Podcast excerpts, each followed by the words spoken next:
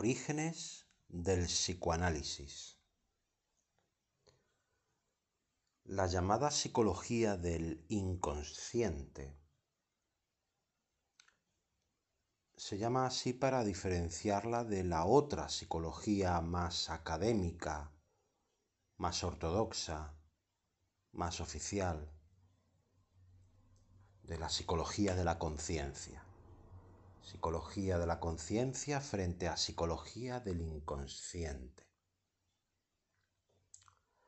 Evidentemente la psicología de la conciencia rechazaba la existencia de ese inconsciente. Sin embargo, esto no obsta o no impedía a que la mente la mente humana, fuera estudiada a través de métodos como la introspección, es decir, a través de la autoobservación de los pensamientos, de las reacciones y de los procesos que uno mismo observaba en su mente. Todo el afán de los primeros científicos de la psicología era distinguir o definir el campo propio de la psicología al margen de la filosofía a la que había estado unido.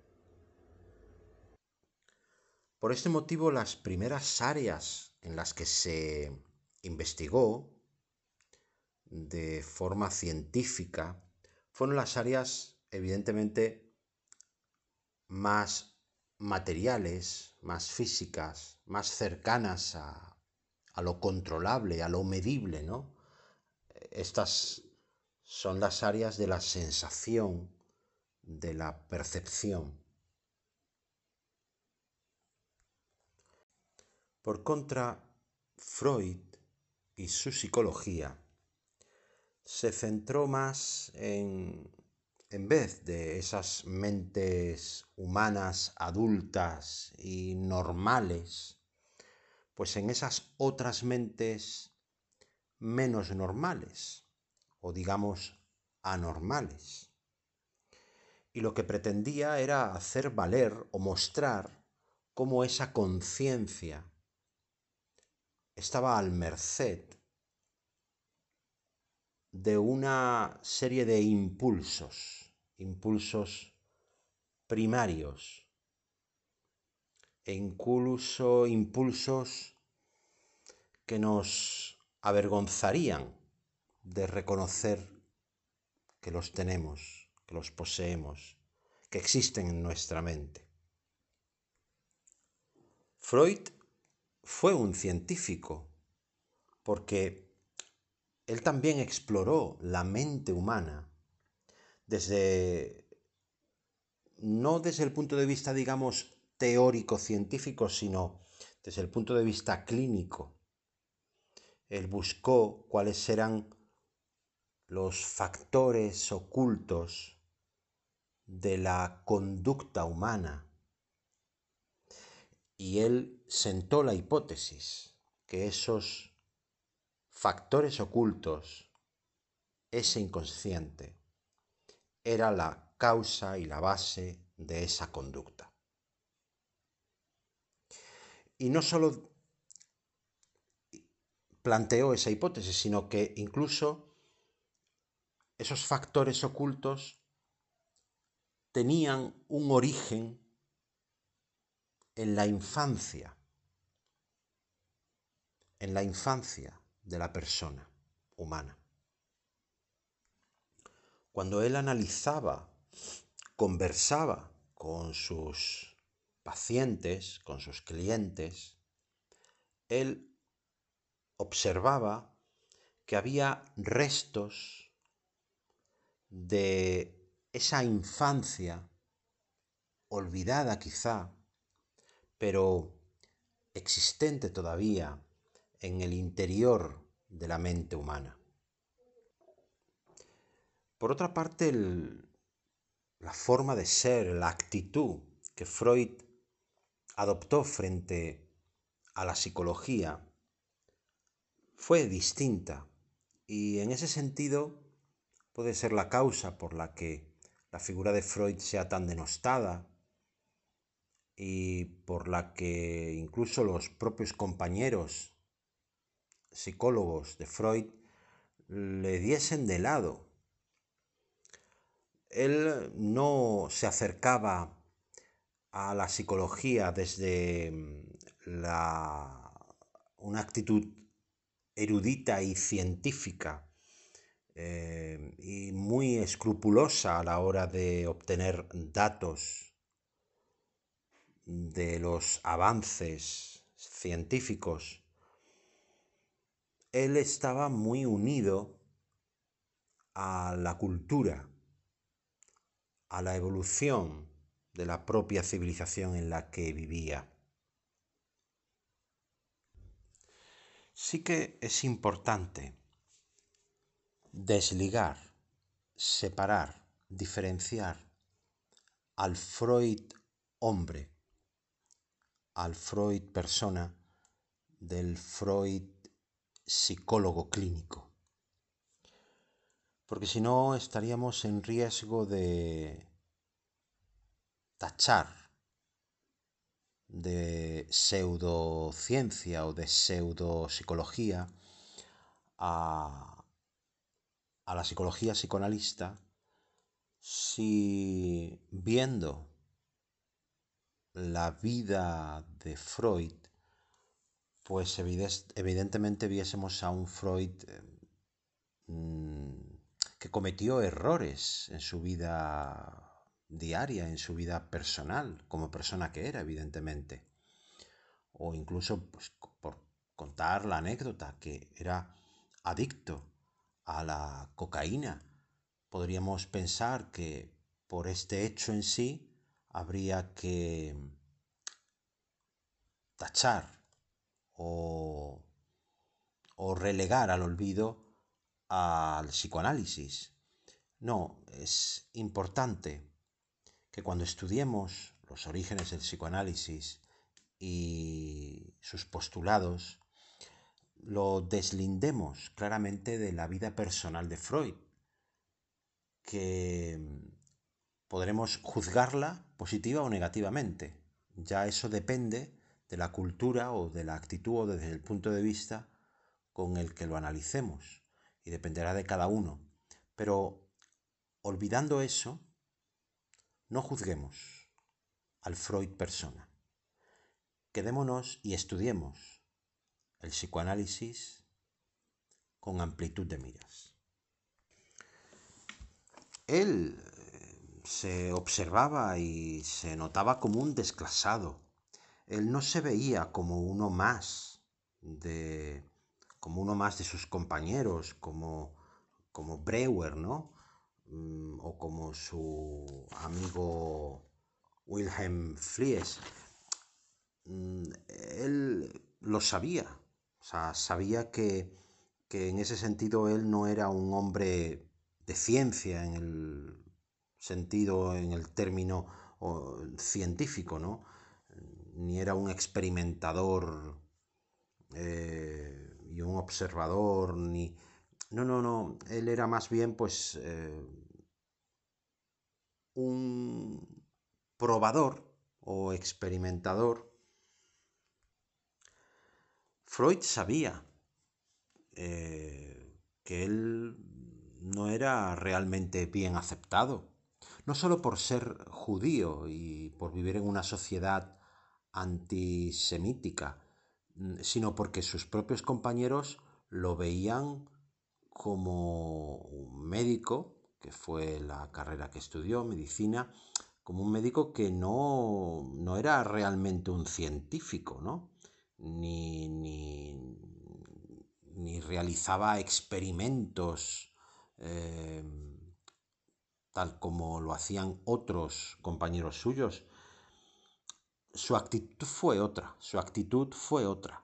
fue muy diferente, ¿no?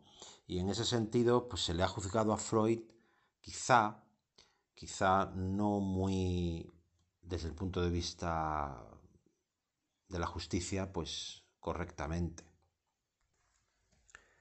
El propio Freud presentaba su doctrina psicoanalítica realmente como una gran revolución, que él sabía que podía estar abocada al fracaso por no ser aceptada. Pero él siempre postuló el psicoanálisis como una tercera revolución. Digamos que la primera revolución podría haber sido la demostración copernicana por la que la Tierra no era el centro del mundo, con lo cual es un varapalo ¿no? y un asesto, un golpe bastante fuerte a, la, digamos, a lo humano, ¿no? al hombre ¿no? como centro del universo. La segunda revolución podría haber sido la darwiniana, cuando Darwin dijo que, que el hombre no era más que un eslabón de la evolución y que por tanto no era más que un animal más. Y Freud se, se, presentó como, como, la tercera revolución. ¿no? El psicoanálisis freudiano pues asestaba otro golpe a, la autoestima humana en la medida en la que afirmaba que eh, el hombre no era amo de sí mismo, no, no controlaba su mente como la psicología cognitiva podría, o de la conciencia, psicología de la conciencia, podría afirmar.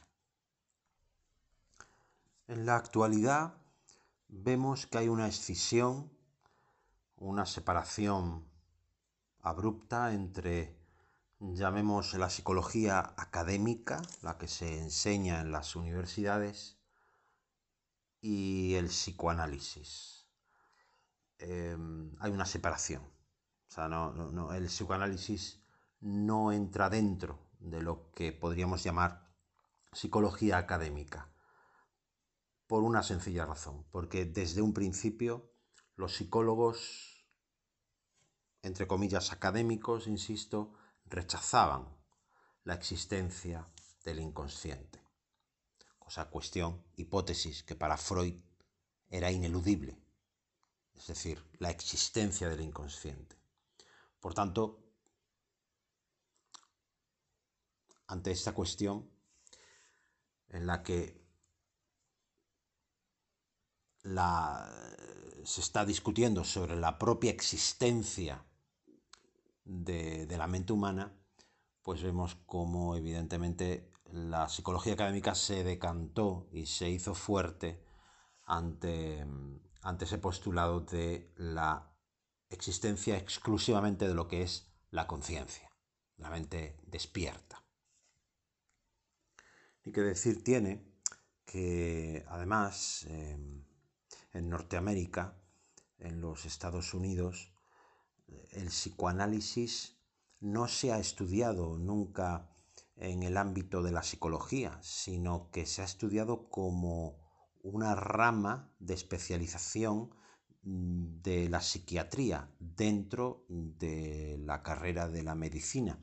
Con lo cual, bueno, pues también eso ha influido para que eh, los psiquiatras hayan vedado el acceso al psicoanálisis a los psicólogos, ¿no? que evidentemente, como siempre, pues eh, los psiquiatras han visto a los psicólogos como unos intrusos con una formación mediocre em, en ese campo.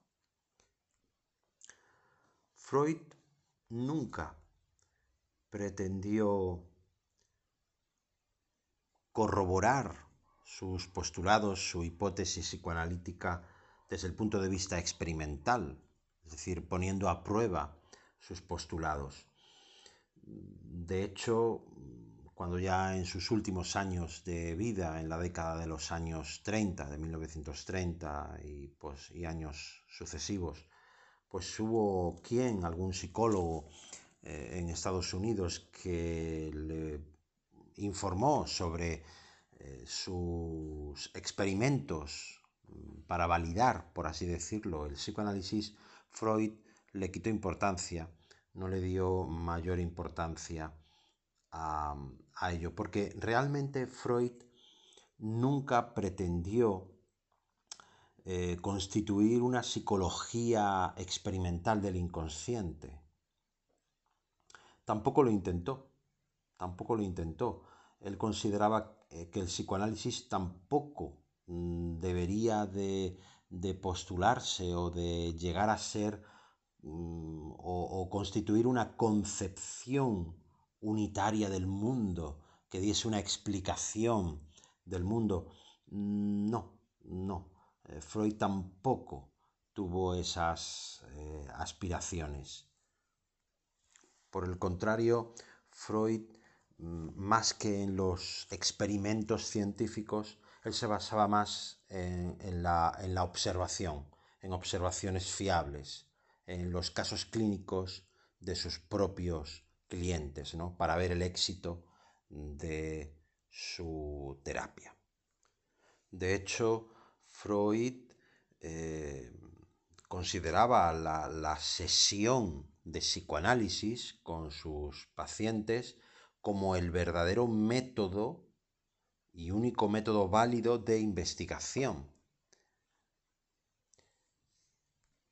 Por tanto, para él el análisis en la propia sesión psicoanalítica era ya un método experimental. Y el propio método experimental del psicoanálisis que lo ponía al mismo nivel que el método científico. Claro, lo que ocurre es que si desde un principio, desde los orígenes de la psicología científica, se ha postulado que lo que diferencia a la psicología de la pseudopsicología o de la pseudociencia es precisamente el método experimental, el método del experimento científico, de la puesta en práctica del experimento científico, y así es la única manera en la que se puede hacer ciencia, claro, pues en la medida en la que él descartaba que en ese ámbito del psicoanálisis se pudiera hacer eh, experimentos científicos, pues es lo que hizo que el psicoanálisis haya sido y siga siendo en la actualidad, en pleno siglo XXI, eh, pues relegado de, de, la psicología académica, de la psicología científica. Y no sea ni siquiera visto como una corriente de la psicología, ni nada por el estilo. Claro que eso tiene sus riesgos, evidentemente el dejar la experimentación eh, al margen, es decir, no aplicar la experimentación al psicoanálisis, pues eh, da, pues eso, mm, es campo abonado para la subjetividad de la que tanto los psicólogos académicos estaban al tanto, es decir, que todo fuera objetivo, científico. Bien, pues llegamos hasta aquí en este primer audio, en este primer podcast sobre los orígenes del psicoanálisis. Ya sabemos, y si no te lo recuerdo, que Sigmund Freud nació en 1856 y falleció en 1939. Por tanto, en el próximo audio empezaremos a ver el origen del psicoanálisis en lo que sería la primera etapa. Vamos a hacer una distinción en torno a unas tres etapas, ¿no?